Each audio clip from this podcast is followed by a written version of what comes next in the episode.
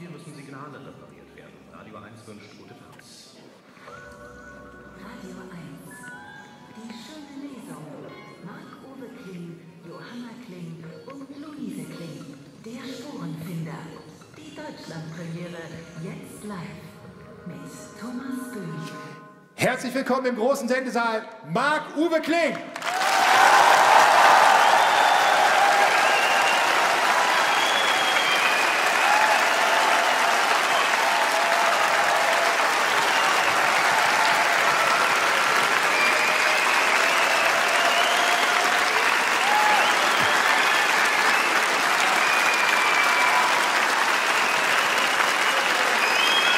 Dankeschön.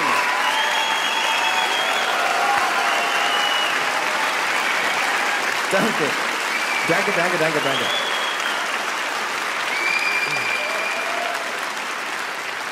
Ja, schöner kann man sich einen Adventssonntagabend nicht vorstellen.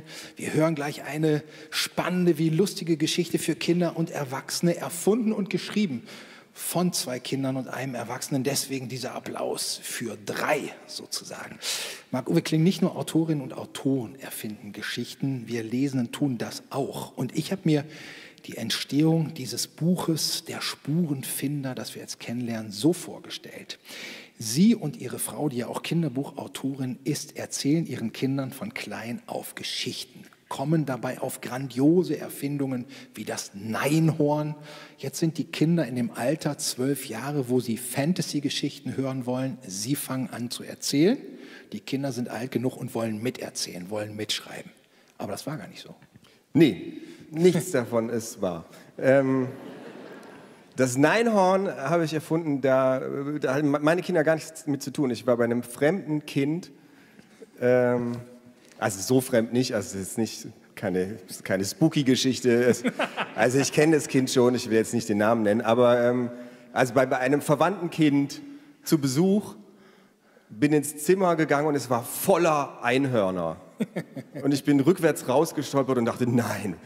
Und dann hat es Klick gemacht. Und ähm, hier war es so, dass äh, Johanna und Luise uns schon seit Jahren erzählen, dass sie auch Schriftstellerinnen werden wollen, weil, äh, wie sie gesagt haben, das macht man so als Er- Erwachsener. Ähm, und dann kam sie mit der Idee an, bei mir ihr Schülerpraktikum machen zu wollen. Und ich dachte, na gut, da muss ich mich bestimmt mit der Schulverwaltung auseinandersetzen und am Ende ein Zeugnis schreiben. Und das wollte ich lieber nicht machen. habe gesagt, wir können aber gerne was zusammenschreiben. Äh, aber lasst es uns nicht Praktikum nennen. So, sonst müsst ihr nur Kaffee kochen. Und äh, dann äh, haben wir angefangen, in, den letzten Sommerferien dieses Buch zu schreiben. Und äh, es hat super viel Spaß gemacht. Das Buch ist eine Fantasy-Krimi-Komödie. Wie ist denn der Stoff entwickelt worden? Naja, wir wollten ein äh, Buch schreiben, das uns allen drei Spaß macht. Deswegen haben wir diese drei Genres zusammengeworfen, die uns gerade zu der Zeit äh, viel Spaß gemacht haben. Also ich meine, Fantasy kam wahrscheinlich ein Tick mehr von den Mädchen und die Komödie so ein bisschen von mir. Und den Krimi, das haben wir gerade immer viel gehört. Wir haben, äh, ich glaube, ich kann das verraten, zu der Zeit viel Sherlock Holmes gehört auch. Ja, dann wollen wir mal hören, ob wir den gleich wiedererkennen.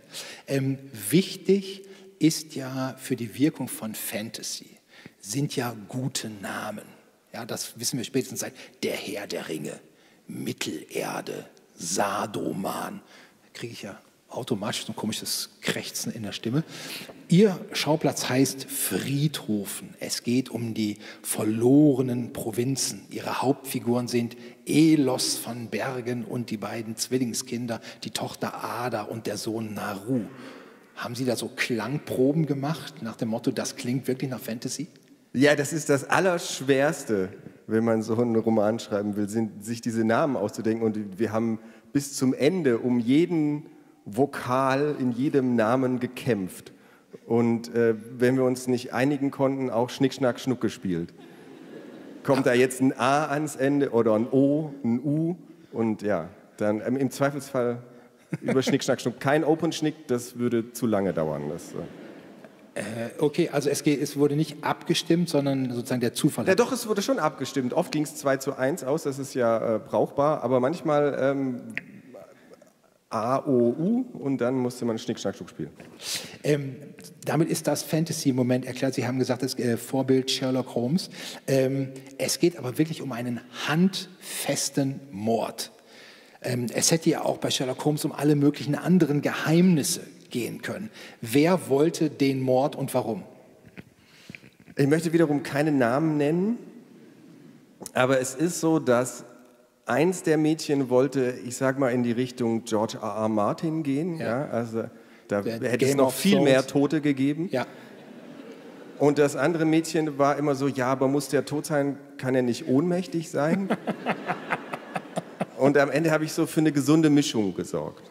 Ja, aber wir wollen direkt mal mit äh, mit dem Fall einsteigen. Und äh, Sie bieten uns heute, wir kennen Sie als wunderbaren Erzähler, Sie bieten uns heute einen ganz besonderen Director's Cut bei der Lesung an. Ja, das ist so, weil ich habe mir überlegt, ich will nicht zu viel spoilern. Deswegen wird jetzt in der Lesung eine Figur vorkommen, Jaromir. Den gibt es gar nicht im Roman.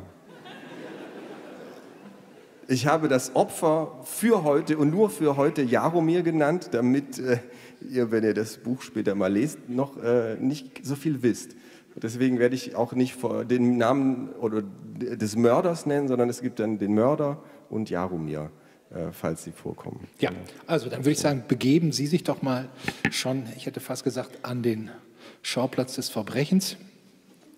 Wir hören jetzt als Deutschlandpremiere die erste Lesung aus dem Roman Der Spurenfinder. Bitte, Marco Wickling. Und wir fangen an mit dem Prolog, weil er einfach so viel erklärt. Muss ich nicht so viel erklären. Prolog. Elos von Bergen war der berühmteste Spurensucher der verlorenen Provinzen. Er war es, der das Rätsel des Obelisken von Tarnok löste. Er brachte der Gräfin von Oberlinden ihren Greifen zurück. Er fing den Traummörder von Altschwanenberg. Wobei Elos sich nie selbst als Spurensucher bezeichnet hätte. Elos von Bergen war Spurenfinder. Er beliebte zu sagen, Spuren suchen kann ja jeder. Auf das Finden kommt es an. Elos hatte zwei Kinder, ein schlaues Mädchen namens Ada und einen talentierten Jungen namens Naru. Beide zählten zwölf Sommer. Daran war nichts Ungewöhnliches, denn sie waren Zwillinge. Vor einigen Jahren hatte Elos die Spur eines Nachtmagiers gefunden, der wirklich nicht gefunden werden wollte. Nur knapp waren er und die Kinder der Rache des Zauberers entgangen. Es war ihr Glück gewesen, dass Naru in jener mondlosen Nacht, als der Schurke ihr Haus in Brand steckte, nicht hatte schlafen können. Noch während sie von der Straße aus beobachteten, wie die züngelnden Flammen ihr Heim verzehrten, überdachte Elos sein Leben. Der Tod war ihm dieses Mal viel zu nahe gekommen. Und was bedeutend schlimmer war, der Tod war seinen Kindern zu nahe gekommen. Darum beschloss er, das Spurenfinden an den Nagel zu hängen und zog mit den Zwillingen in das verschlafenste Nest, von dem er je gelesen hatte, Friedhofen. Elos erklärte den Kindern immer wieder, dass der Ort nach seinem Gründer benannt sei und Friedhofen nur eine Abkürzung für Friedrichshof war. Ada und Naru aber glaubten, dass das Dorf seinen Namen ganz offensichtlich aus anderen Gründen bekommen hatte, denn man konnte genauso gut tot sein, so wenig war in diesem Kaff geboten. Aber genau das war ja Elos Wunsch gewesen. Keine dunklen Geheimnisse mehr, keine Verbrechen, keine Morde. Er wollte einfach nur Ruhe und Frieden. Daraus ist leider nichts geworden. Ich springe jetzt, ich überspringe die komplette Exposition der Mord hat stattgefunden, er wurde gerade gemeldet. Die Kinder waren zu geschockt, um zu sprechen. Jaromir sollte tot sein. Wie war das möglich? Es musste sich um einen Irrtum handeln. Aber warum hatte der Holzfäller so viel Blut an den Händen gehabt? War Jaromir gar ermordet worden? Elos hatte den Holzfäller zurück zum Toten geschickt, um Wache zu stehen, auch der wilden Tiere wegen.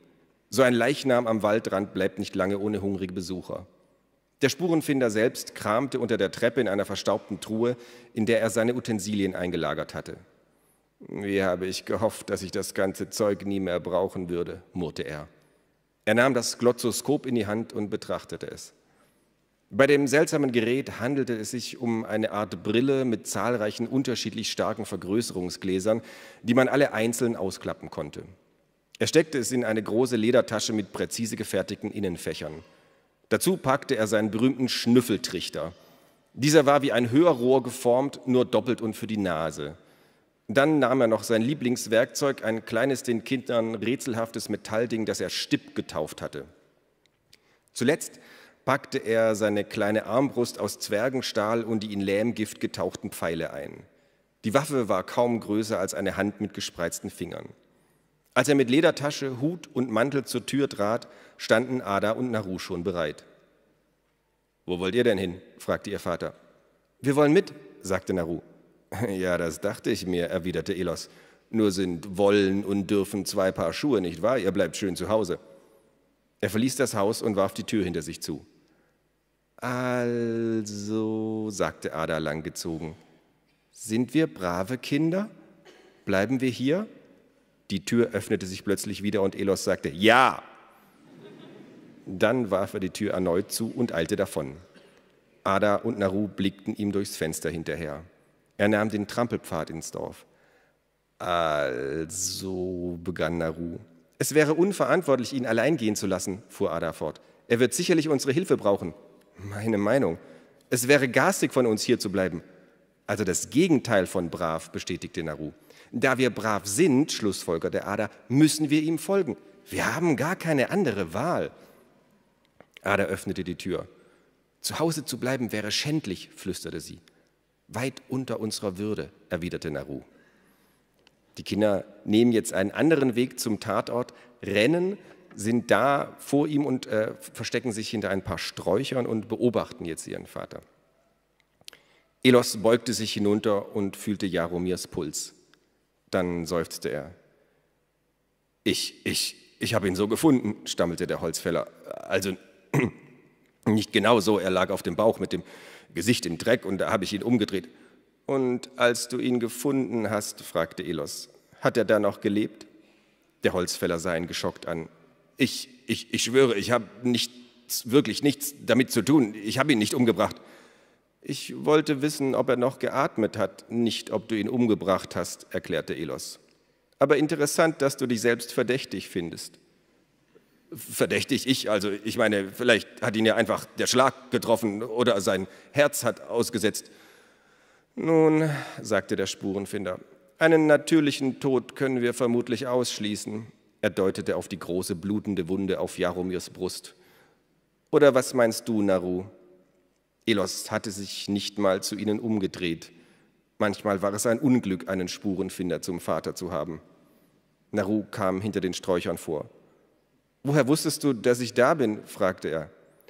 Bis eben hatte ich es nur vermutet, antwortete Elos und drehte sich zu seinem Sohn um. Den Geräuschen nach zu urteilen, hätte es auch ein Elefant beim Versteckspielen sein können. Naru murrte. Ada ist auch hier. Seine Schwester kam nun ebenfalls hervor und knuffte ihn. Das ist mir klar, seufzte Elos. Wo der Stinkstiefel ist, da müffelt es auch. Ada hörte gar nicht richtig zu. Ihr Blick war von Elos zu Jaromir gewandert. Entsetzt schlug sie sich die Hände vor den Mund. Kommt her, kommt her, sagte Elos und drückte die Kinder an sich. Das nächste Mal hört ihr bitte auf mich, wenn ich sage, dass ihr zu Hause bleiben sollt. Wer würde denn so etwas tun? fragte Ada geschockt. Elos seufzte tief. Ich weiß es nicht, sagte er. Dann blickte er dem Holzfäller ins Gesicht. Noch nicht. Wo fangen wir an? wollte Naru wissen. Wir? fragte Elos einigermaßen verblüfft. Wir fangen gar nirgends an, ihr geht brav nach Hause. Es war garstig und unverantwortlich, dass ihr nicht gehört habt, weit unter unserer, eurer Würde. Schändlich, sagten Ada und Naru mit gesenkten Köpfen, rührten sich aber nicht vom Fleck. Elos bückte sich und untersuchte den Leichnam. Die Kinder überwanden ihren ersten Schock und blickten sich um. Der Tote lag einfach so da, mitten auf dem Weg, als gehörte er hierhin, Dabei war er doch furchtbar fehl am Platz. Ganz in seiner Nähe, halb im Gras, sah Naru ein kunstvoll gearbeitetes Kurzschwert. Vater, sagte er und deutete auf die Waffe, glaubst du, dass er damit? Nein, sagte Elos, ohne von dem Toten aufzublicken. Die Wunde ist zu breit für ein Schwert. Auch zu breit für eine Axt? fragte Ada. Naru drehte sich um. Seine Schwester zeigte auf einen Baumstampf am Baumstampf, Baumstumpf am Wegesrand. Im Holz steckte eine Axt. Elos kam herbei, nahm das Glotzoskop aus seiner Tasche und begann die Axt zu inspizieren, ohne sie aus dem Stamm zu ziehen. Kein Blut, sagte Naru, der ebenfalls hinzugetreten war. Vielleicht hat der Regen es weggewaschen, sagte Ada. Hm, machte Elos. Aber schaut doch, Ada zeigte auf eine Stelle am Schaft. Da ist noch Blut. Elos besah sich die Stelle genauer. Und was denkst du? fragte seine Tochter. Geht nach Hause, sagte ihr Vater nur. Dann lief er zurück zur Leiche und untersuchte mit dem Glotzoskop Jaromirs Hände. Dreck unter den Fingernägeln. Interessant. Die Kinder entfernten sich ein paar Schritte. Denkst du, was ich denke? flüsterte Ada. Ich glaube schon, flüsterte Naru. Es war bestimmt, begann Ada. Ein Monster mit axtartigen Klauen, ergänzte Naru. Nein, du Trottel, es war der Holzfäller, sagte Ada. Geht nach Hause, brummte ihr Vater. Ada ignorierte ihn. Aber da ist Blut an der Axt, sagte sie zu ihrem Bruder. Und Ronald Hagen, der Holzfäller, hat doch gestern selbst gesagt, dass er Jaromir eines Tages umbringen wird. Wie doof wäre das denn? fragte Naru. Ich glaube nicht, dass viele Mörder vor der Tat ihre Absichten herausposaunen. Du würdest dich wundern, sagte Elos. Unterschätze nie die Dummheit der Menschen. Euch zum Beispiel habe ich jetzt schon dreimal gesagt, dass ihr nach Hause gehen sollt.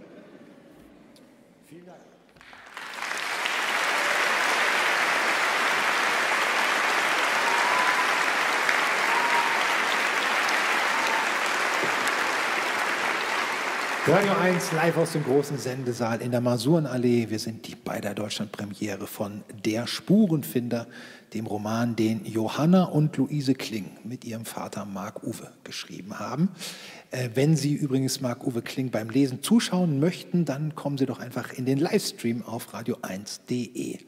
Marc-Uwe Kling, was wir gerade gehört haben, war das Auffinden des Mordopfers, klassische Szene im Krimi. Jetzt beginnen die Ermittlungen. Sie haben gesagt, Sie haben zum ersten Mal beim Schreiben einen Roman durchgeplottet. Das heißt, die Handlung von vorne bis hinten durchgeplant. Warum war das nötig? Ich habe ja noch nie einen Krimi geschrieben. Und ich wollte, dass wir am Ende auch rausfinden, wer es war. Und um da sicher zu gehen, haben wir die ganze Story vorneweg geplottet. Und wie haben Sie das gemacht? Schritt für Schritt. Idee für Idee. Ähm, in den Sommerferien hauptsächlich, die ganzen Sommerferien. Ähm, beim, beim, Tischtennis, beim Rundlauf haben Aha. wir uns quasi nicht nur die Bälle hin und her gehauen, sondern auch die Ideen. Ähm, und ja, jeder durfte eine Idee reinwerfen und äh, man hat dann versucht, das aufzustapeln und einen Twist auf den nächsten zu stapeln, ohne dass sie halt äh, unlogisch werden. Ne? Ähm, was wir gerade gehört haben, die Kinder wären beinahe einmal Opfer eines Brandanschlags geworden. Wir haben Sätze gehört wie, so ein Leichnam am Waldrand bleibt nicht lange ohne hungrige Besucher. Es ist von einem Monster mit axtartigen Klauen die Rede. Das Buch wird empfohlen für Leserinnen und Leser ab 12. Sie haben gesagt, die Kinder waren krasser drauf als Sie. Definitiv. Ich hätte ja auch ein Kinderbuch geschrieben. Aber die Mädchen haben gesagt, wir schreiben auf gar keinen Fall ein Kinderbuch. Ja. Krass ist ja fürs Erzählen gut, pädagogisch nicht immer wertvoll. Aber wir, wir haben ja auch kein Schulbuch geschrieben. Also. Naja.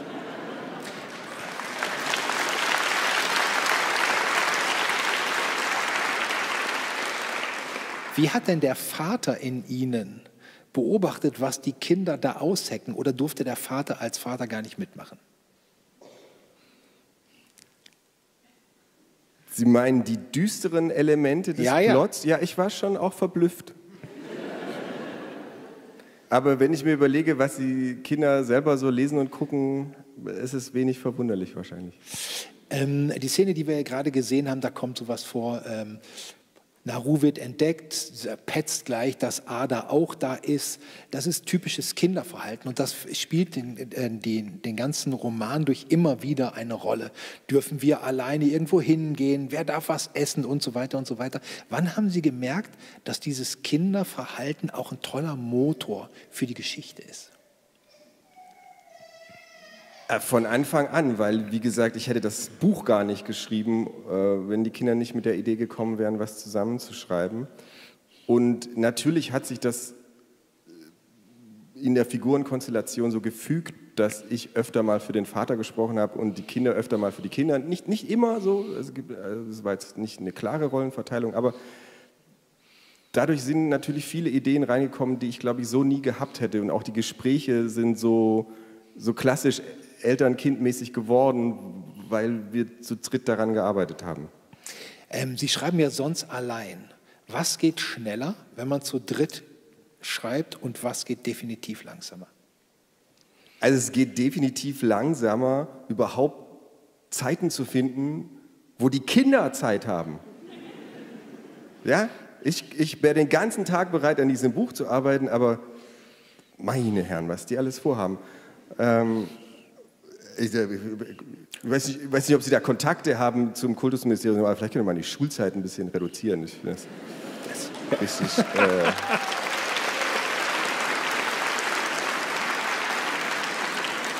Ich sage mal Und so, der RBB ist nicht die erste Adresse, um sich an die Landesregierung zu wenden, mit der Idee, die Schulzeit zu verkürzen.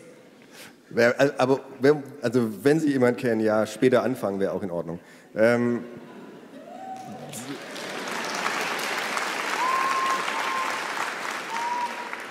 den Rest der Frage habe ich vergessen. Was geht schneller, was geht langsamer? Achso, was geht schneller? Ähm, ja, also wirklich, die, das, kein Scherz, diese Termine zu finden war schwierig.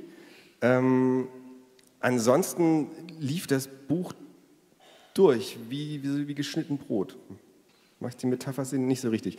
Aber ähm, Sie verstehen, was ich meine. Ja, ja. Ist, wir, wir haben das geschrieben, wir hatten wirklich nie auch nur eine äh, Writers-Block-Phase, wo wir dachten, wir wussten nicht, wie es weitergeht. Vielleicht lag es auch daran, dass wir geplottet hatten. Das kann schon auch damit zu tun haben. Aber Geplottet ist das eine, aber was das Buch so wunderbar macht beim Lesen, wo man ständig schmunzeln muss, sind diese vielen kleinen Detaileinfälle. Wir haben jetzt ja gerade was von der Ausrüstung gehört. Da gibt es eine Armbrust aus Zwergenstahl, da gibt es das Glotzo Glottoskop, da gibt es den Stipp.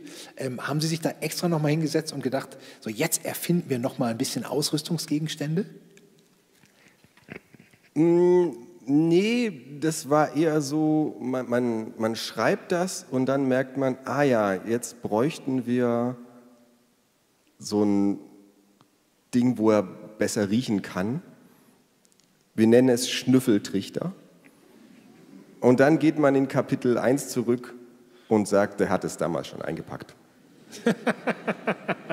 Das, das macht natürlich, das macht Ja, man kann beim Schreiben so ein bisschen Zeit reisen. Das ist sehr angenehm.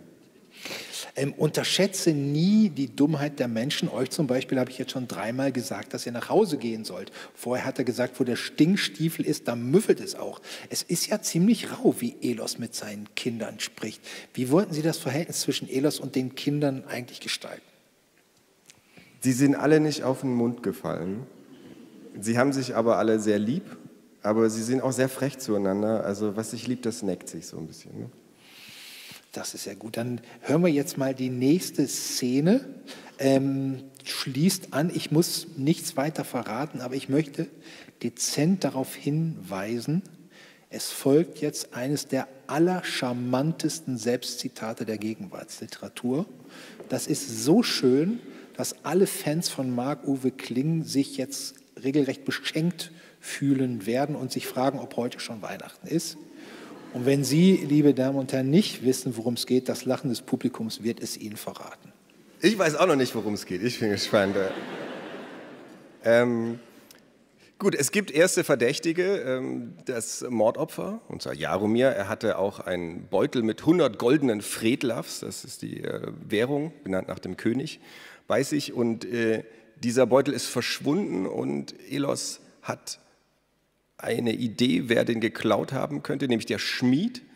Und da der Bäcker und der Schmied befreundet sind, wurden die Kinder zum Bäcker geschickt und sollten da beim Zimtbrötchen kaufen hinaus posaunen.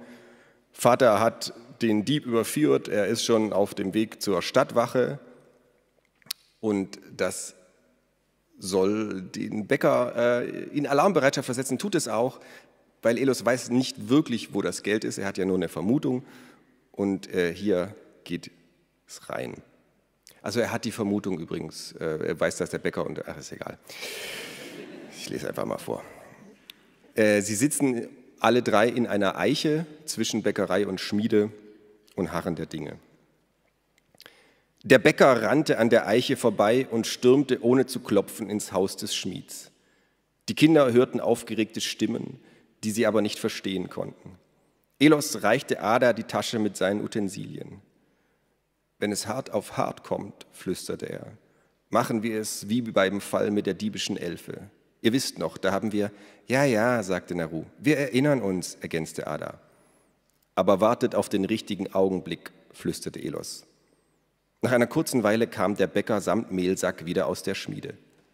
Also gut, flüsterte Elos, schlagen wir zu. Er sprang vom Baum.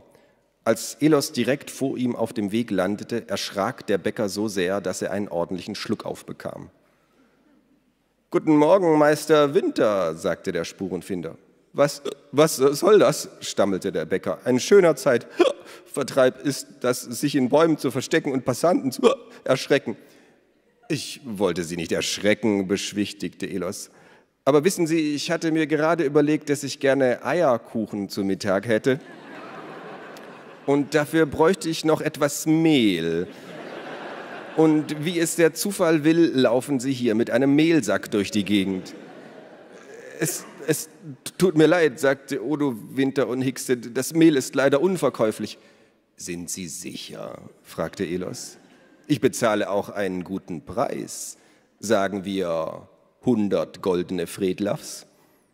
Der Bäcker verlor alle Farbe aus seinem Gesicht und vor Schreck schien er seinen Schluck auf zu vergessen. Nun werden Sie doch nicht gleich so bleich wie das Mehl, das sich angeblich in Ihrem Sack befindet, sagte Elos. Andererseits verständlich, immerhin lautet die Anklage Mord, da würde ich auch bleich werden. Ich schwöre, ich habe nichts damit zu tun, ich wollte nur Mattes, also Herrn Jansson, ich meine dem Schmied, also jetzt geben Sie mir erst mal den Mehlsack, sagte Elos. Widerstandslos überreichte der Bäcker den Sack, da aber stürmte der Schmied aus seiner Bleibe. Was ist denn hier los? rief er. Wieso belästigen Sie aufrechte Bürger am helllichten Tage? Ganz ruhig, guter Mann, sagte Elos beschwichtigend. Es würde mir nie in den Sinn kommen, aufrechte Bürger zu belästigen. Er machte eine kleine Pause. Nur solche mit Blut an den Händen. Nun erbleichte auch der Schmied. Elos griff in den Mehlsack. Schaut her, ich bin ein Zauberer, sagte er und zog den Beutel mit den hundert Fredlafs heraus. Ich kann Mehl in Gold verwandeln. Gib dem König Bescheid, all seine Geldsorgen sind gelöst. Ohne Vorwarnung ging der Schmied auf Elos los. Mit purer Verzweiflung im Gesicht holte er aus und schlug mit seiner gesunden Hand zu, aber der Spurenfinder wich aus.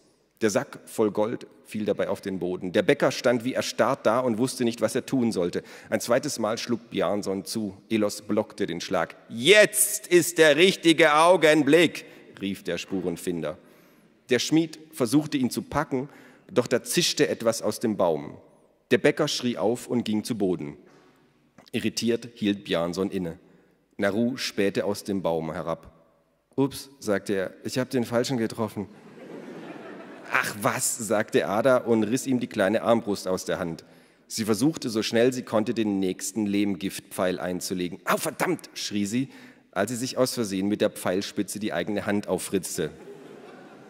Der Schmied schaute verwundert nach oben, da fiel Ada wie eine reife Birne vom Baum direkt auf seinen Kopf und er ging mit ihr zu Boden. Elos schlug sich mit der Hand gegen die Stirn. Gleich darauf sprang Naru aus der Eiche, einen weiteren Lähmpfeil in der Hand und piekste ihn Mattes Bjarnson einfach in den Oberarm. Dieser schrie und wollte nach Naru schlagen, aber das Gift tat schon seine Wirkung. Gelähmt fiel er zu Boden. Gut gemacht, Kinder, sagte Elos lachend, ein wenig ungewöhnlich, aber effektiv. Und dieses Mal habe ich gar nicht aus Versehen dich getroffen, sagte Naru. Ich kann mich nicht bewegen, stöhnte Ada. Kann mal jemand bitte mein Gesicht von dem Stein nehmen? Spürst du das überhaupt? fragte ihr Bruder. Ich bin gelähmt, nicht betäubt. Naru lief zu seiner Schwester und drehte sie auf den Rücken. Elos hob den Sack mit den Goldmünzen vom Boden auf und steckte ihn in seine Tasche. Was, Was haben Sie mit uns gemacht? fragte der Schmied. Keine Sorge, sagte Elos. Das ist nur mein gern benutztes Lähmgift. Das Rezept war ein Geschenk einer alten Hexe, der ich einmal behilflich sein konnte. Geist und Zunge bleiben unversehrt, ein äußerst praktisches Hilfsmittel in meiner Zunft. Aber warum haben Sie auch das Mädchen gelähmt? fragte der Bäcker. Eine sehr gute Frage, gab Elos zu und blickte Ada an, doch seine Tochter sah nicht so aus, als wollte sie etwas zum Thema beitragen. Die Zeugin schweigt, es bleibt ein Rätsel, sagte der Spurenfinder. Wie dem auch sei, kommen wir zu Ihnen. Er wandte sich wieder an die gelähmten Verdächtigen. Wen haben wir hier? Einen Mörder und seinen Gehilfen. Naru, lauf doch schon mal nach Rabenfurt und sag, sie sollen den Galgen bereit machen. Naru blickte seinen Vater fragend an. Meinte er das ernst? Na los, beeil dich.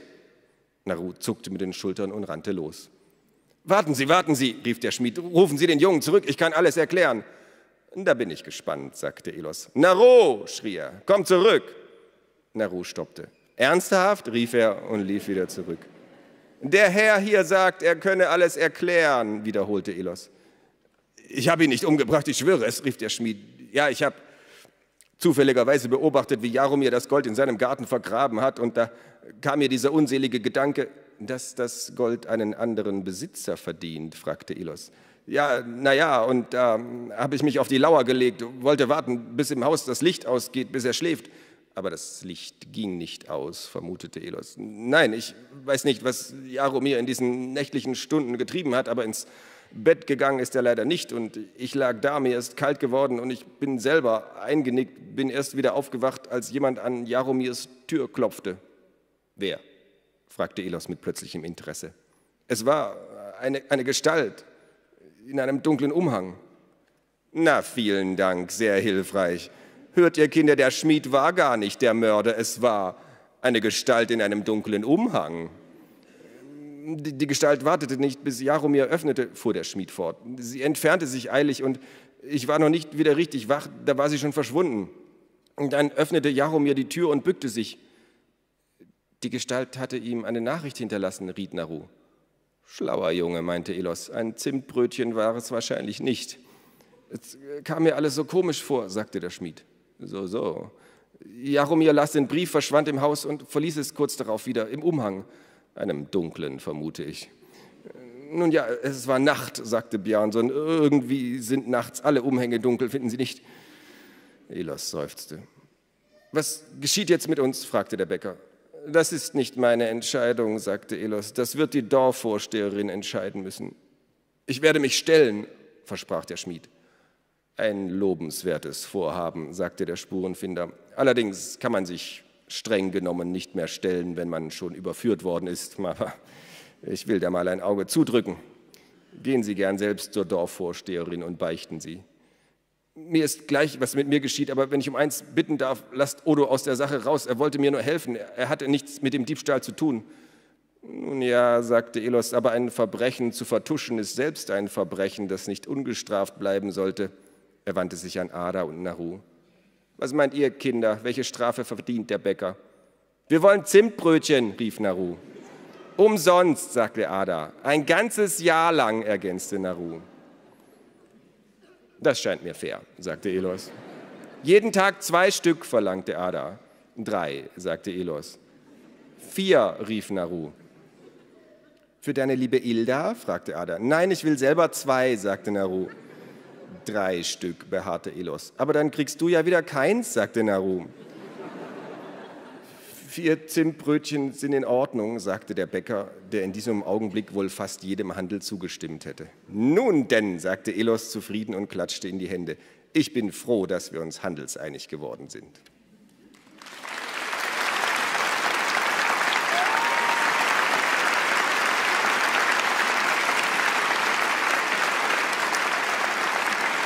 Marc-Uwe Kling, in diesem Moment, meine Damen und Herren, werden Zimtbrötchen verteilt an die Menschen hier im großen Sendesaal des RBB. Und alle, die uns jetzt zuhören oder zuschauen im Videostream auf radio1.de, werden sicherlich ein bisschen neidisch. Holen Sie sich deshalb noch einen Lebkuchen oder eine Ihrer geliebten Schnapspralinen. Wir sind weiterhin bei der Deutschlandpremiere von Der Spurenfinder von Johanna Luise und Marc-Uwe Kling. Was bitteschön ist das denn für eine Gerechtigkeit, die wir da gerade gehört haben? Ein Mann, der eines kleinen Verbrechens überführt ist, wird erpresst. Äh, wie soll ich das meinen Kindern äh, vermitteln, was da geschieht, Marc-Uwe Kling? Na, wie gesagt, kein Schulbuch, kein Gesetzesbuch. Ähm, Elos hat eine sehr, ein sehr individualistisches Verständnis von Gerechtigkeit. Mhm. Und also es wird die, eine verhandelte Gerechtigkeit. Ja. Haben Sie das mit Ihren Kindern verhandelt? Äh, also ich, meiner Erfahrung nach ist Erziehung besteht aus äh, Bestechung und Erpressung.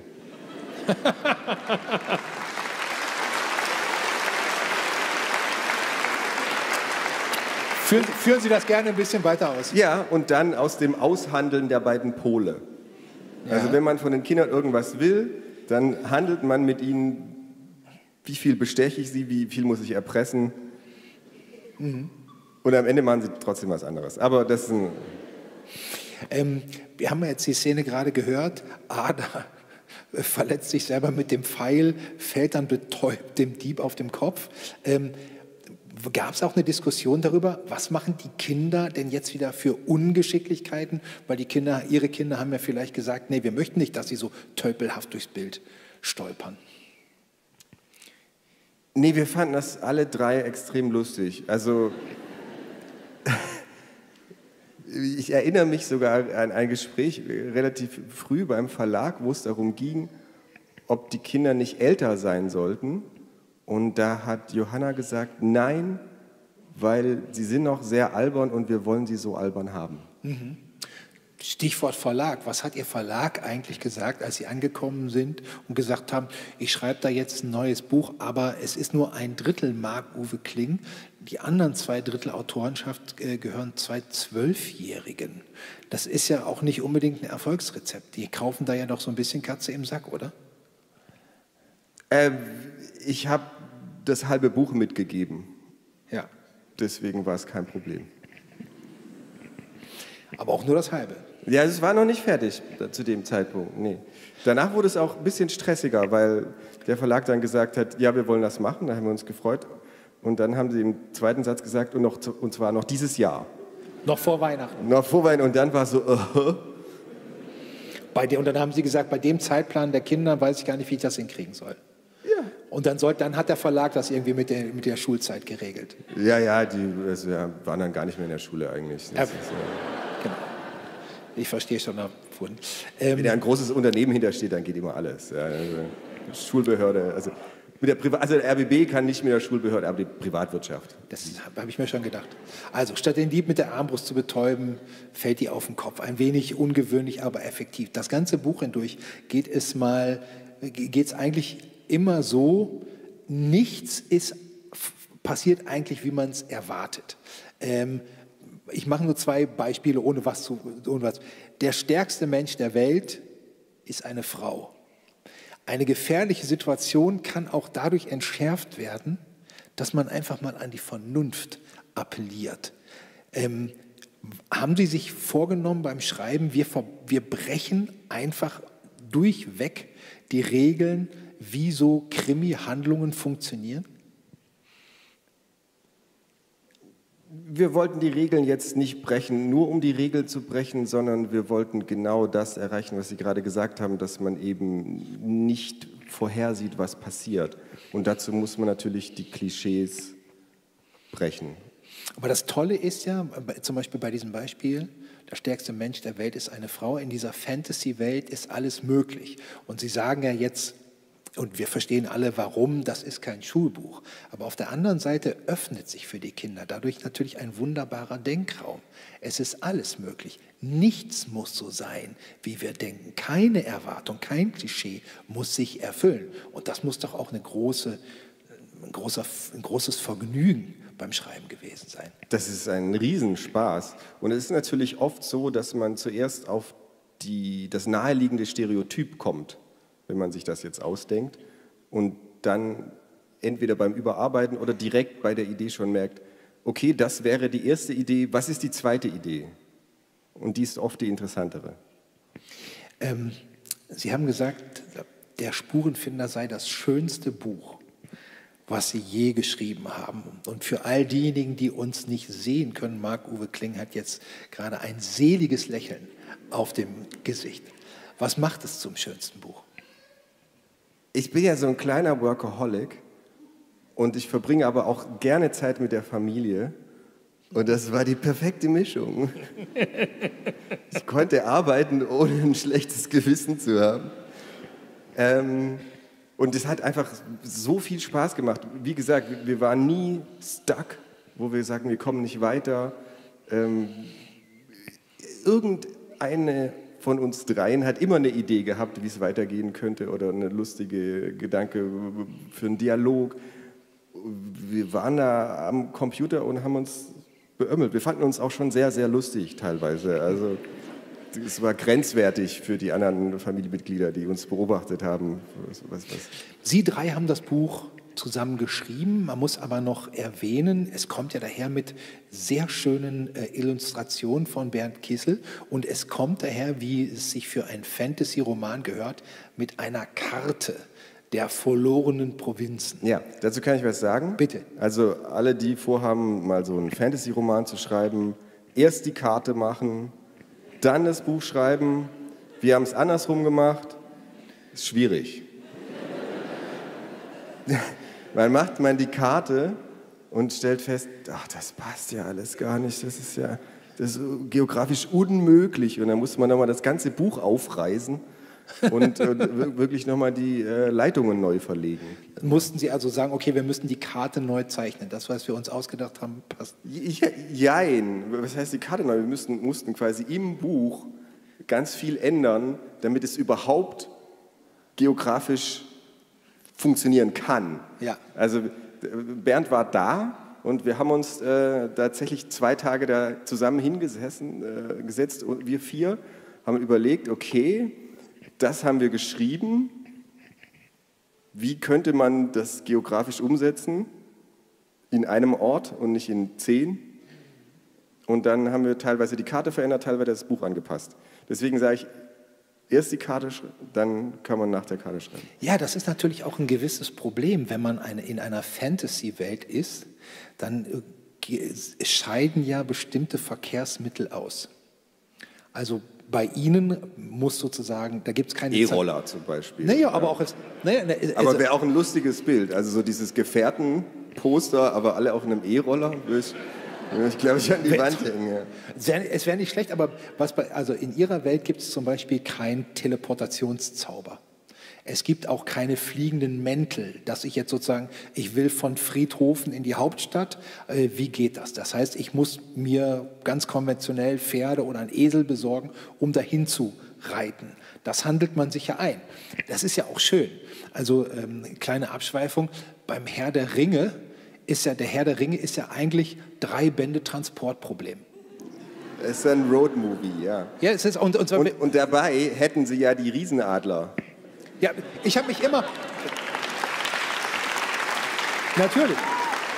Natürlich. Wenn man sich überlegt, wenn man sich überlegt, dass der Herr der Ringe eigentlich das eigentliche Ziel ist, ich muss diesen Ring da in diesen Vulkan reinschmeißen. Und es ist alles drumherum möglich, Zauberei und so weiter und so weiter. Warum nehme ich die beiden Zwerge nicht, teleportiere die da an den Ring und lasse das reinfallen? Das ist drei Bände lang einfach nur Transportproblem.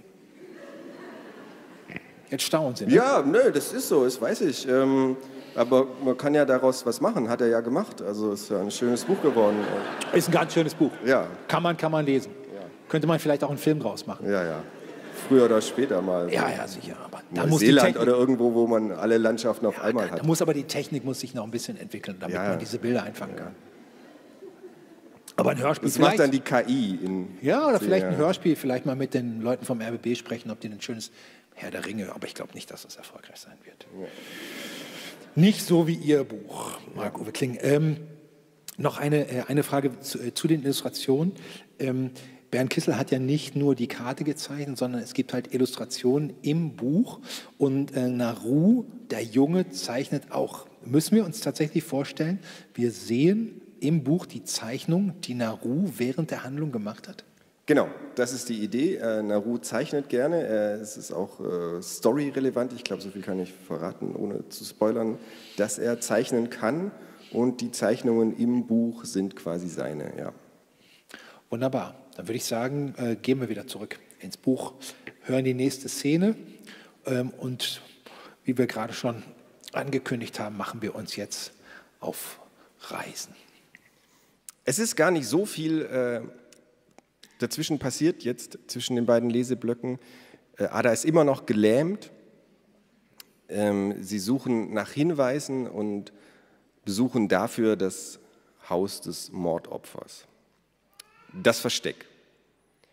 Entlang der alten imperialen Straße standen die prächtigeren Bauten Friedhofens.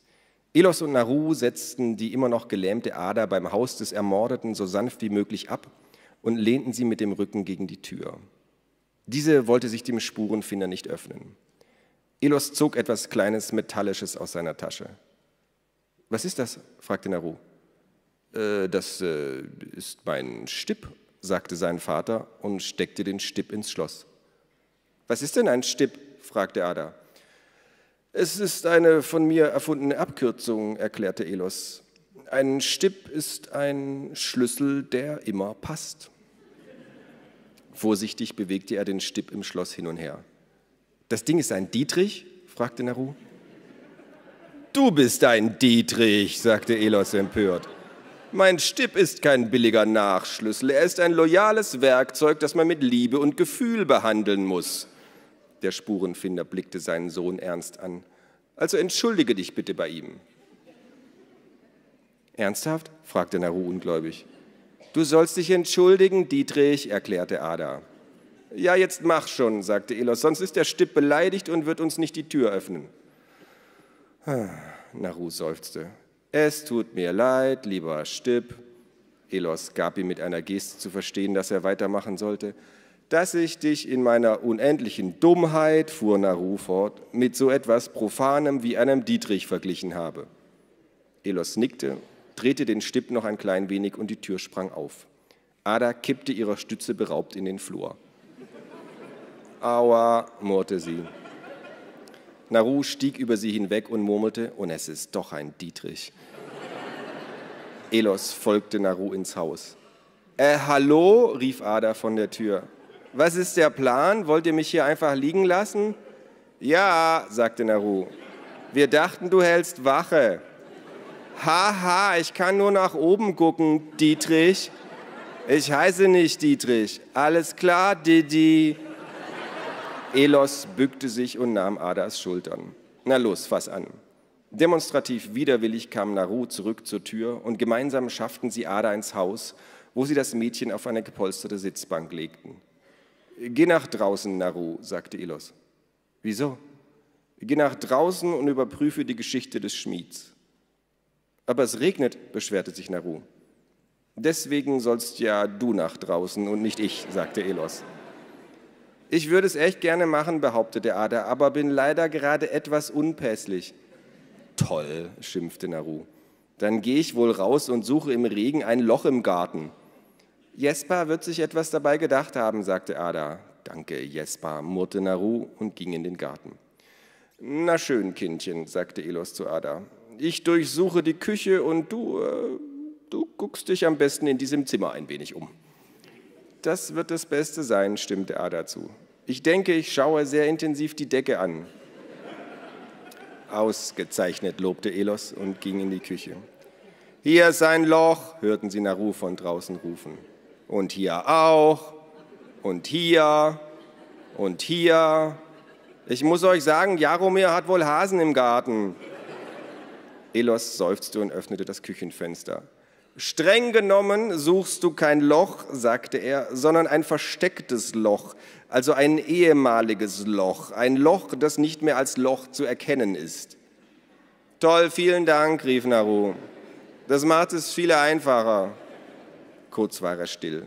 Dann rief er, hier ist kein Loch und hier ist auch kein Loch.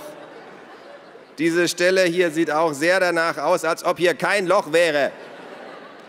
Ada hörte, wie Elos in der Küche klimperte. Hm, brummte er, das ist interessant. Die Decke, so befand Ada, war nicht sonderlich spannend. Aber sie wollte nicht meckern. Es gab Menschen mit dümmeren Aufgaben. Hier ist auch kein Loch, rief Naru. Und hier ist kein, ah, verflucht, hier ist ein Loch. Also ein Loch, das nicht mehr als Loch zu erkennen war. Also ein ehemaliges, ehemaliges Loch und ich stecke mit dem rechten Fuß drin. Elos steckte seinen Kopf aus dem Küchenfenster. Hervorragende Arbeit, sagte er. Kommst du dann bitte wieder rein? Was machst du überhaupt bei diesem Sauwetter im Freien? Naru schnaubte. Im Übrigen steckst du mit deinem linken Fuß im Loch, sagte sein Vater. Vielen Dank für die Klarstellung. Als Naru versuchte, mit einem Ruck sein Bein zu befreien, verlor er das Gleichgewicht und landete mit dem Hintern auf der Erde. Jetzt hat er sich auch noch in den Matsch gesetzt, berichtete Elos. Dietrich war schon immer ein schmutziges Kindchen, sagte Adam. Elos schloss das Fenster. Gleich darauf stampfte Naru übel gelaunt zur Tür herein. Jetzt macht er bestimmt auch noch den Fußboden dreckig, sagte Ada. Ich wünschte, ich hätte mich mit dem Lähmpfeil gestochen, murrte Naru. Sehr ärgerlich, dass ich nicht furchtbar ungeschickt bin. Ach, geh doch wieder raus und steck deinen rechten Fuß zurück ins ehemalige, ehemalige Loch. Es war mein linker Fuß, zischte Naru. Streitet euch nicht, Kinder, sagte Elos. Ihr seid beide ungeschickt.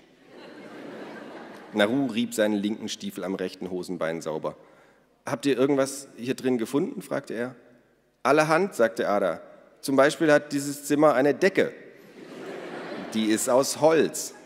In dem Brett direkt über mir sind genau Ast, acht Astlöcher. Und da, da, rief sie plötzlich. Ich glaube, ihr Verstand hat auch was abbekommen, sagte Naru. Quatsch, rief Ada, schaut mal, da oben in der Decke fehlt eine Fuge. Elos blickte auf. Stimmt, sagte er. In der Zwischendecke scheint ein Brett lose zu sein. Naru zerrte bereits einen Stuhl herbei. Elos stieg hinauf, drückte gegen das Brett in der Zwischendecke und tatsächlich ließ es sich problemlos bewegen. Er schob die Latte beiseite und griff in den nun geöffneten kleinen Hohlraum. Darin fand er eine Schatulle, ein Kurzschwert in einer Scheide und ein gefaltetes Blatt Papier. Bis auf letzteres war alles von einer dicken Staubschicht bedeckt. Ist das die Nachricht? fragte Ada aufgeregt. Von der Gestalt im dunklen Umhang? Möglicherweise, sagte Elos. Er faltete das Papier auf. Da steht ja gar nichts drauf, sagte Naru. Es ist nur ein leeres Blatt. Aber wer, fragte Ada, würde ein leeres Blatt so gut verstecken? Niemand, sagte Elos und kratzte sich hinterm Ohr, was nur eine Schlussfolgerung zulässt. Das Blatt ist nicht wirklich leer, vermutete Naru. Naru hatte sich das leichte Schwert genommen und zog es aus der Scheide. Vorsicht, rief Elos. Es sieht genauso aus wie das Schwert, das wir am Waldrand bei Jaromir gefunden haben, sagte Naru. Schaut mal, hier ist sogar dieselbe seltsame Gravur, ein Schwert auf einem Amboss und darunter die Buchstaben A und W. Müssten es nicht ein J und ein S sein? fragte Ada. Oder glaubt ihr, Jaromir hat die Schwerter gestohlen? Das sind nicht Jaromirs Initialen, sagte ihr Vater. Es ist das Zunftzeichen eines Waffenschmieds und dessen Initialen. Ich glaube nicht, dass Naru weiß, was Initialen sind, stichelte Ada. Klar weiß ich das, sagte Naru. Es bedeutet, dass der Schmied zum Beispiel Archibald Wurstfinger heißt. Oder Ada weiß alles besser. Ja, sagte Elos, so oder so ähnlich. Darf ich das Schwert behalten? fragte sein Sohn. Was willst du denn damit? Weißt du, wie man damit umgeht? Äh, machte Naru, kannst du es mir nicht beibringen? Mein Vater war Schustergeselle, er hat mich nicht die Kunst des Schwertkampfs gelehrt. Und du könntest mit dem Ding nicht mal eine Scheibe Brot abschneiden, ohne dich zu verletzen. Waffen in ungeübten Händen schneiden jene, die sie verwenden, zitierte Ada aus dem Buch der Götter. Naru verdrehte die Augen. Wirklich ärgerlich, dass du nicht auch dein Mundwerk gelähmt hast.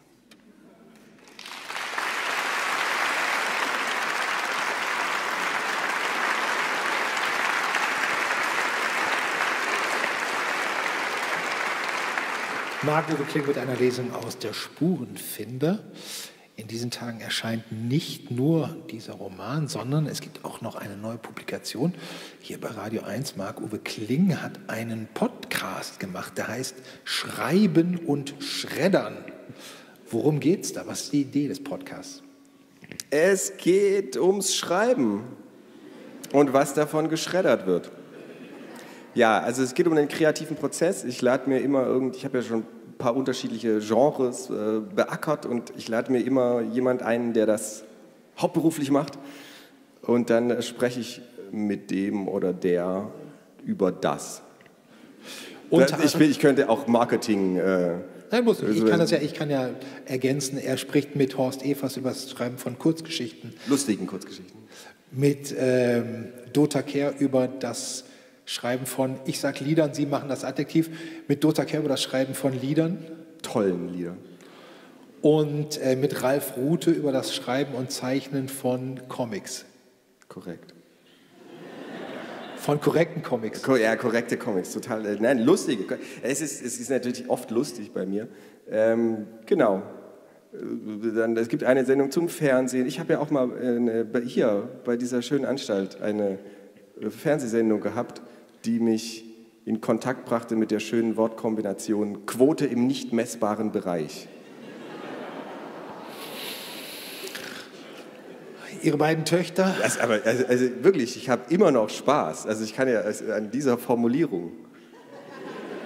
Jahre später, das ist, was für mich geblieben ist. Ich kann mich an Wörtern und ihrer Kombination sehr lange erfreuen. Wir in der Literatur sind ja sowieso gewohnt, in einem Minderheitenbereich zu arbeiten. Deswegen ist Quote im nicht messbaren Bereich ein ständiger Verfolger von uns. Ähm, es ist klar, wir haben. Äh, es gibt ja auch eine gewisse Freiheit, ne? Ja, sicher. Wenn eh keiner guckt, kann man machen, was man will. So sieht es einfach, so einfach mal aus. Und es ist ja auch nicht so, dass nicht, nicht einer guckt. Es reicht, ähm, ein Lyriker hat mal zu mir gesagt, bei meinen Lesungen kommt immer genau ein neuer Leser dazu. Und das reicht. Und wer weiß, ich meine, das ist ja auch, das sind ja auch Geschichten, die auf die Art und Weise entstehen. Wer weiß, wer das liest, ähm, und wer weiß, wohin das führt. Selbst die absurdeste Idee kann ja aus irgendeinem Menschen ähm, was Wunderbares machen. Deswegen finden wir Literatur ja auch so schön. Wir haben Ihre beiden Töchter jetzt hier nicht auf die Bühne im großen Sendesaal vor tausend Gästen eingeladen.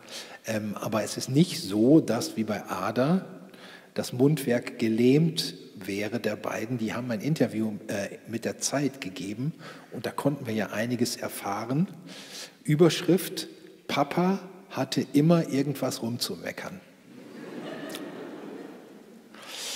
Ähm, zum Beispiel erfahren wir da, ähm, den Namen Friedhofen hat Papa erfunden, was Luise ergänzt mit Papa macht laufend blöde Wortspiele. Aber wir haben aufgepasst, dass nur die Guten im Buch landen.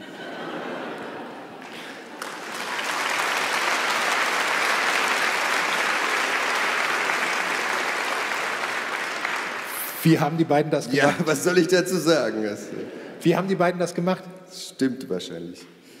Ähm, ja, im Zweifelsfall haben sie mich überstimmt. 2 zu 1. Also wir, wir sind ja hart basisdemokratisch daran gegangen an das Projekt. Ja, aber jetzt äh, könnten Sie ja noch mal, jetzt ist die Gelegenheit ja da, Sie haben das Mikrofon. Wissen Sie noch das ein oder andere schlimme Wortspiel, was es nicht ins Buch geschafft hat? Natürlich nicht.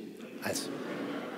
Ähm, nee, tatsächlich, ist, die sind sofort wieder weg. Ja um Gottes Willen, wenn ich mir die alle merken könnte, dann wäre mein ganzes Gehirn vollgestopft damit. Es ist wirklich ein Segen, dass die auch sofort wieder weg sind.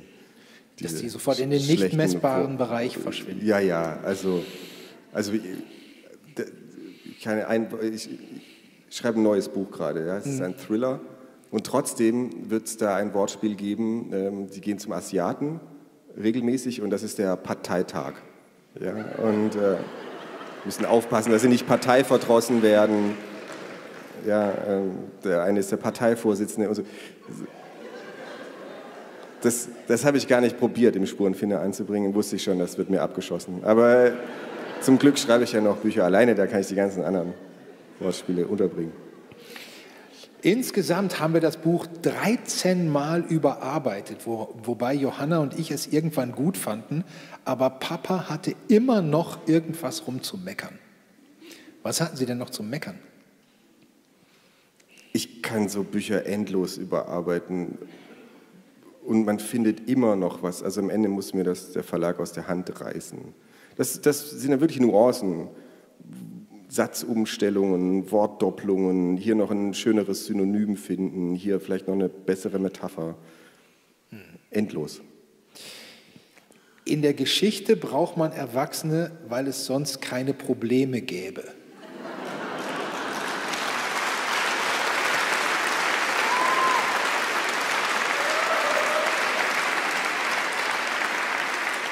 Sagt Luise, und die Kinder braucht man, um diese zu lösen. Und beim Schreiben braucht man Erwachsene, damit sie die dritte bis zwölfte Version durcharbeiten. Und die Kinder braucht man für ihre fantasiereichen Ideen. Wofür braucht man Erwachsene? Wofür braucht man Kinder beim Schreiben? Das haben Sie doch äh, ausgeführt. Also ich kann mich dem nur anschließen. Ähm, die Kinder bringen wirklich frische Ideen rein. Und natürlich ist es hilfreich, schon ein paar Bücher geschrieben zu haben, um äh, zu wissen, was macht man. Es gibt so ein paar Grundregeln. Ich habe natürlich schon versucht, den Kindern auch ein bisschen was beizubringen übers Schreiben. So ganz klare Sachen wie Show, don't tell, also immer lieber zeigen als erzählen.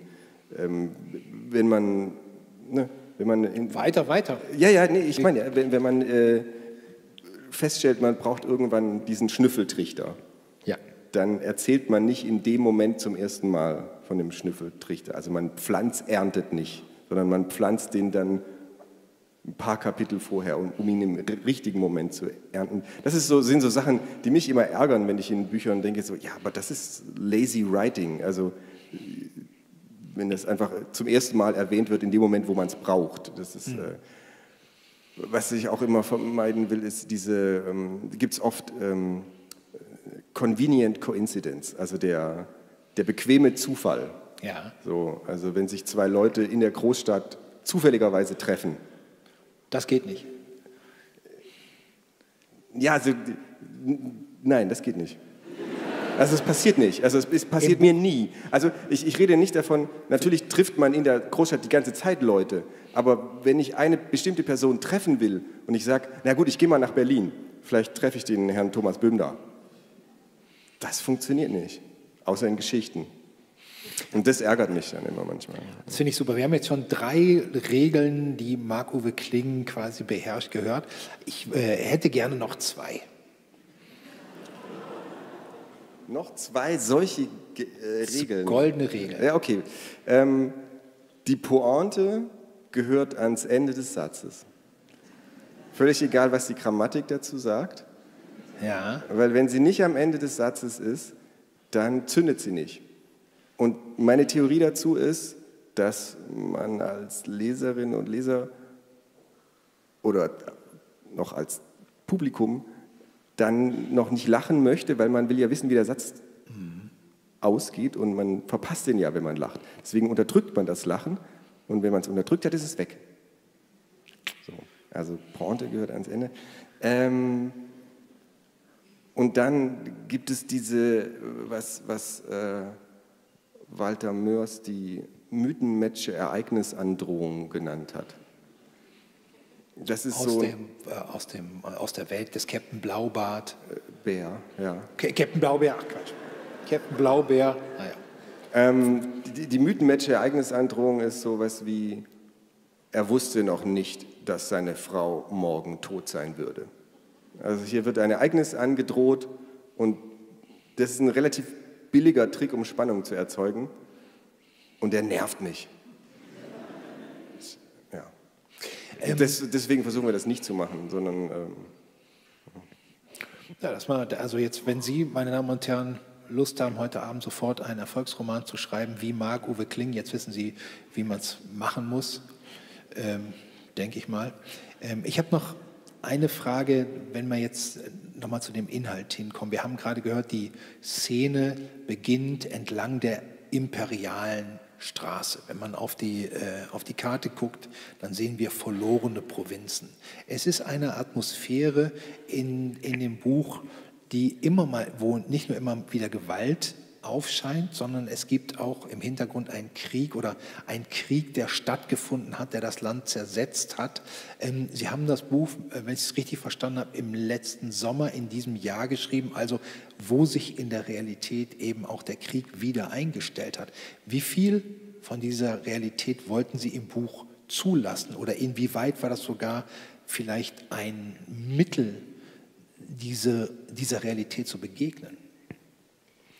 Naja, es ist ja so, dass man immer alles mit aufnimmt als Autor und kann sein, dass das da unbewusst reingewandert ist, aber es ist kein Schlüsselroman. Es war nicht das Ziel, jetzt äh, die Realität zu verarbeiten. Im Gegenteil, glaube ich, eher äh, der Realität mal urlaubsmäßig den Rücken zuzukehren. Und warum ist es trotzdem drin? Äh, ja, vielleicht, vielleicht kann ich nicht anders, ich weiß nicht. Ähm, es ist natürlich ein spannendes Thema. Ja, ja. Ja, und äh, wie Sie vorher gesagt haben, wir wollten aber eben nicht, aber jetzt, äh, ich kann es nicht erzählen, ohne zu viel zu spoilern. Nee. Naja, es, es ist, ähm, ich habe mir auch gedacht, also wenn ich das sozusagen, als ich es gelesen habe, es ist ja nun mal leider so, auch das ist so ähm, wenn Sie gesagt haben, vorhin, als wir über das krass gesprochen haben, die Kinder sind krasser drauf, das ist nun mal die Welt.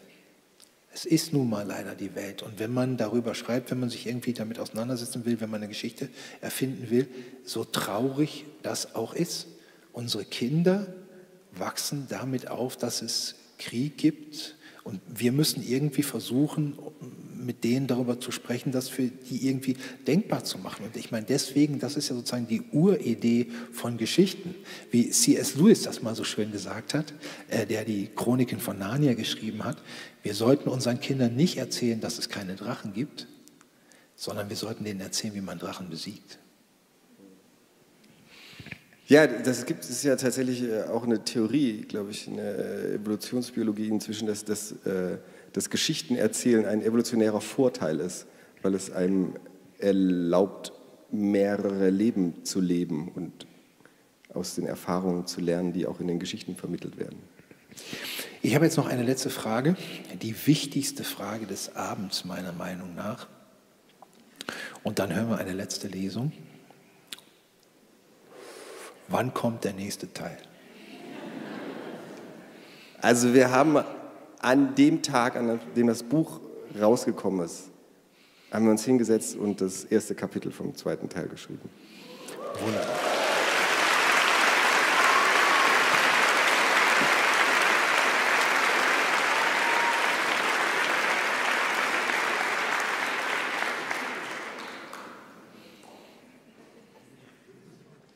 So, ähm, jetzt sind wir ein bisschen gesprungen Sie sind unterwegs zu einer alten Freundin von Elos, die ihnen helfen soll, den Schmied des beim Mordopfer gefundenen Schwertes zu identifizieren. Sie ritten Stunde um Stunde auf der imperialen Straße, aber am Abend bog Elos überraschend auf einen Feldweg ab. Wohin willst du? wunderte sich Ada. Wir übernachten heute bei einer alten Freundin, sagte Elos. Wie alt ist sie denn? fragte Naru. So alt wie du oder noch älter? Ungefähr so jung wie ich. Nach einem kurzen Ritt, bei dem sie ein paar Erdaffen aufschreckten, die schnell im nahegelegenen Wald verschwanden, erreichten sie eine kleine Burgruine. Sie war nicht größer als der Tempel von Friedhofen. Selbst in ihren besten Zeiten hatte sie sicherlich höchstens einem Dutzend Ritter Unterschlupf bieten können. Und diese besten Zeiten waren lange vorbei. Ein wasserloser Wassergraben umschloss das Gebäude. Elos ließ den Hengst halten. Hier wohnt jemand? fragte Naru. Hier hat sie auf jeden Fall mal gewohnt, sagte sein Vater. Ich habe sie aber schon lange nicht mehr besucht. Er stieg vom Pferd ab. Die Kinder folgten seinem Beispiel. Minna! Rief er mit lauter Stimme. Minna von Talheim, bist du zu Hause? Die Burg lag still da. Nichts und niemand schien sich im Inneren zu rühren. Minna! rief Elos ein weiteres Mal. Dann hörten sie ein Ächzen und Knarzen von altem Holz und langsam senkte sich die morsche Zugbrücke über den Graben. Elos zuckte mit den Achseln und betrat die wenig vertrauenerweckende Konstruktion. Die Kinder folgten ihm. Als sie gut die Hälfte der Zugbrücke überquert hatten, öffnete sich plötzlich das Tor der Burg und ein Ritter in schwarzer Kettenrüstung rannte einen Morgenstern schwingend auf die drei zu. Er trug einen schwarzen Visierhelm und brüllte darunter wie ein Berserker. Die Kinder sprangen erschrocken von der Brücke in den wasserlosen Graben, der, wie sie feststellen mussten, doch nicht ganz wasserlos war, denn sie landeten im Matsch. Ihr Vater aber blieb einfach stehen und wich keine Elle zurück. Direkt vor ihm stoppte der schwarze Ritter abrupt, den Morgenstern zum Schlag erhoben. Hallo, Minna, sagte Elos. Der Ritter senkte die Waffe und klappte das Visier seines Helmes hoch. Die Kinder sahen das grinsende Gesicht einer Frau im Alter ihres, äh, im Alter ihres Vaters. Minnas Haut war fast so schwarz wie ihre Rüstung. Elos, Elos, Elos, sagte sie. Wie lange haben wir uns nicht mehr gesehen? Eine kleine Ewigkeit. Du weißt doch, Minna, je verrückter die alten Freunde werden, desto seltener kommt man zu Besuch. Minna fixierte Elos scharf, als überlege sie, ob sie beleidigt sein sollte, dann ließ sie ein gackerndes Lachen hören. Aber ich war doch schon immer verrückt. Das stimmt. Die Zwillinge kletterten über den Matsch murrend zurück auf die Brücke. Was führt dich hierher? fragte Minna den Spurenfinder. Und wer sind die Kurzen? Die Kurzen sind Elos und Ada, sagte Naru und streckte Minna seine Hand entgegen. Und ich heiße Naru. Hocherfreut, mein Herr, sagte Minna und deutete einen Handkuss an. Wie du dir sicher schon gedacht hast, sind das meine Kinder, sagte Elos. Wir sind auf der Durchreise und bräuchten ein Nachtlager. Na dann kommt rein, kommt rein. Was steht hier wie Trottel auf der Zugbrücke rum? Unter uns, sie ist nicht mehr die stabilste. Aber die Burg ist noch sicher? fragte Ada. Zur Antwort gab Minna ihr gackerndes Lachen von sich. Sicher ist nur der Tod, Mädchen. Sie schritt voran durch das Tor der kleinen Burg. Die ist ja wirklich verrückt, flüsterte Naru. Ja, erwiderte sein Vater. Im Inneren der Burg gab es nur zwei Räume, die Minna ausgebessert hatte und die bewohnbar waren. Eine Küche und ein kleinerer Saal mit einer Schlafstätte. An allen Wänden hingen Waffen, schwere Sper äh, Schwerter, Speere, Schwere, geil. Schwere ist eine Mischung aus Schwert und Speer, die wir uns im zweiten Buch ausgedacht haben, werden. Hellebarden, Keulen, Streitäxte, Dolche, Säbel, Messer, Lanzen, Bögen, Armbrüste, Schleudern, Streitflegel und Kriegshämmer. Minna hängte den Morgenstern in eine Halterung neben der Tür. Ich sehe, du hast deine Sammelleidenschaft nicht verloren, sagte Elos. Im Gegenteil, sagte Mina, ich habe mehr denn je. Sie nahm den Helm ab. Die Frau, die zum Vorschein kam, war stark und drahtig mit recht kurzen, dunklen Haaren. Hilf mir mal rasch. Elos half der verrückten Frau, ihr Kettenhemd abzulegen. Ich habe sogar überlegt, meine Sammlung dem Volk zugänglich zu machen, sagte sie. Also so eine Art, wie heißt das nochmal? Ein Museum. Ja, aber die Leute klauen wie die Raben, deswegen habe ich es lieber nicht gemacht. Darf ich fragen, warum und wie lange du heute schon in dieser Rüstung steckst? fragte Elos. Nicht lange, sagte Mina. Vielleicht seit dem Frühstück. Es ist Abend, erwiderte Elos. Ich habe nur ein wenig trainiert, muss in Form bleiben, verstehst du? Es gibt hier nämlich garstige Diebe. Immer wieder wird mir etwas aus meiner Vorratskammer geklaut. Ich habe die Lausbuben aus dem Dorf im Verdacht. Sie wandte sich an Naru. Du bist nicht zufälligerweise einer von diesen dreckigen Bengeln, Junge? Äh, machte Naru verdutzt.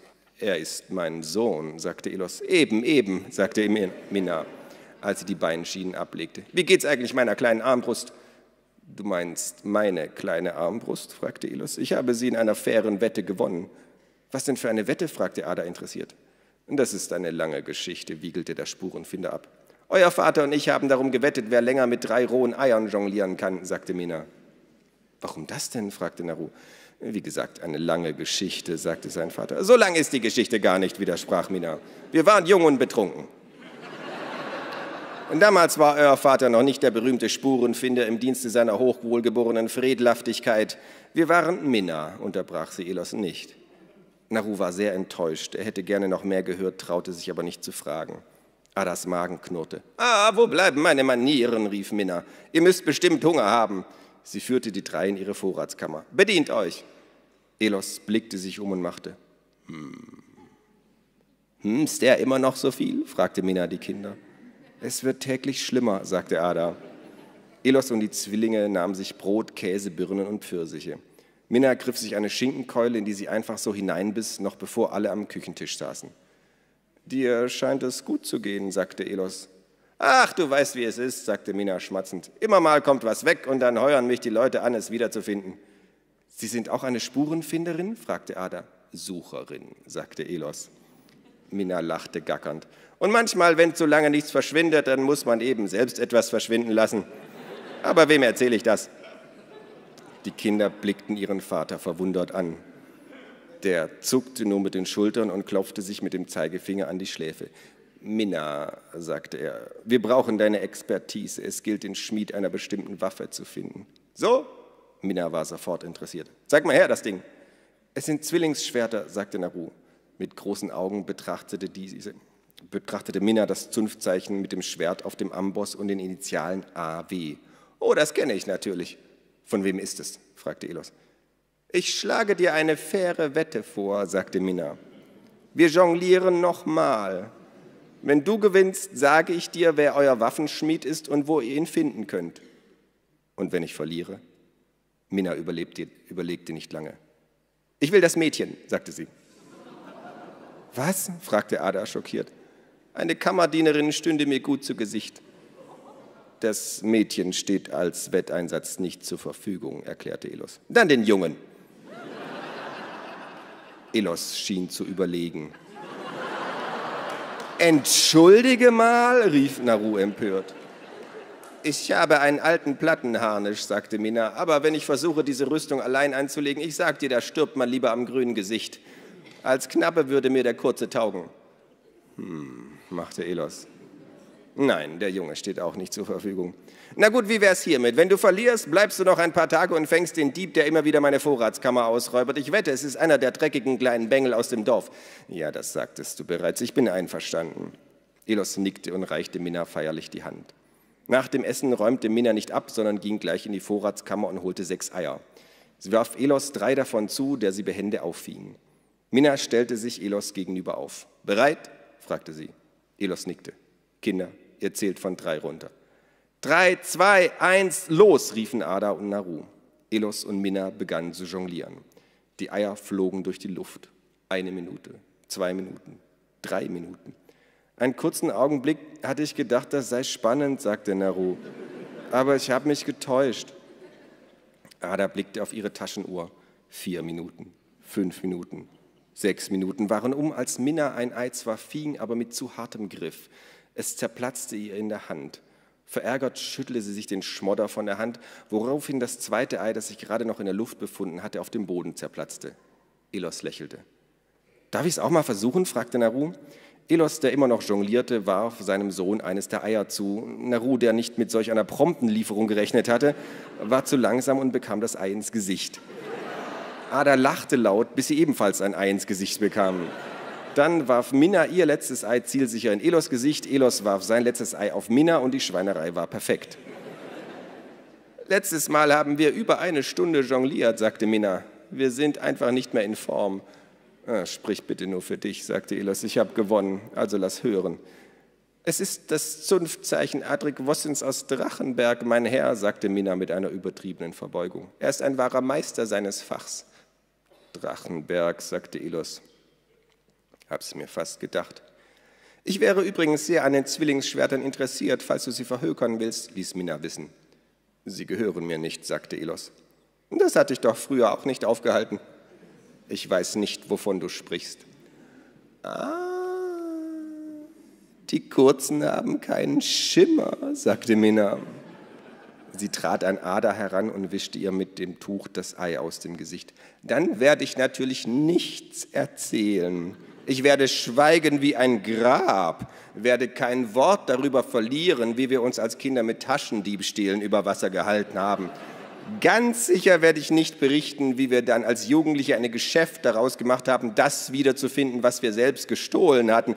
Auf keinen Fall werde ich offenbaren, dass wir uns sogar neue Nachnamen ausgedacht haben, um respektabel rüberzukommen. Von Bergen und von Talheim, die besten Diebfänger der Stadt, keine Silbe darüber. Meine Lippen sind versiegelt. Hervorragend, sagte Elos. Ich danke dir für deine Verschwiegenheit. Im Übrigen sind es Erdaffen, die deine Vorratskammer plündern. Wenn du die unterste Kartoffelkiste in deinem Regal zur Seite schiebst, wirst du einen kleinen Tunnel entdecken. Ah, Im Spurenfinden warst du einfach immer besser als ich. Minna wandte sich an die Kinder. Aber ich habe besser geklaut. Wieder ließ sie ihr gackerndes Lachen hören.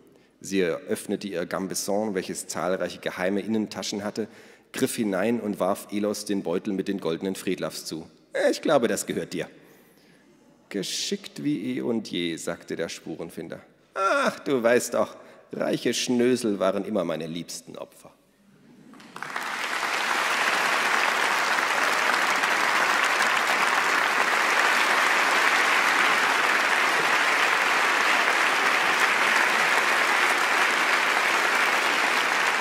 Vielen Dank. Vielen Dank, Luise, Johanna, Marc, Uwe Kling, für dieses tolle Leseabenteuer, für diesen Abend. Ich wünsche Ihnen, meine Damen und Herren, jetzt eine Adventszeit, die hoffentlich auch voller besinnlicher Familienerlebnisse ist, damit Sie auch viel Schönes und Lustiges zu erzählen haben. Und wenn es mal daran mangelt, dann lesen Sie einfach den Spurenfinder und lachen Sie genauso schön gemeinsam, wie wir das heute Abend gemacht haben. Kommen Sie gut nach Hause und nochmal herzlichen Dank, Marc-Uwe Kling. Vielen Dank.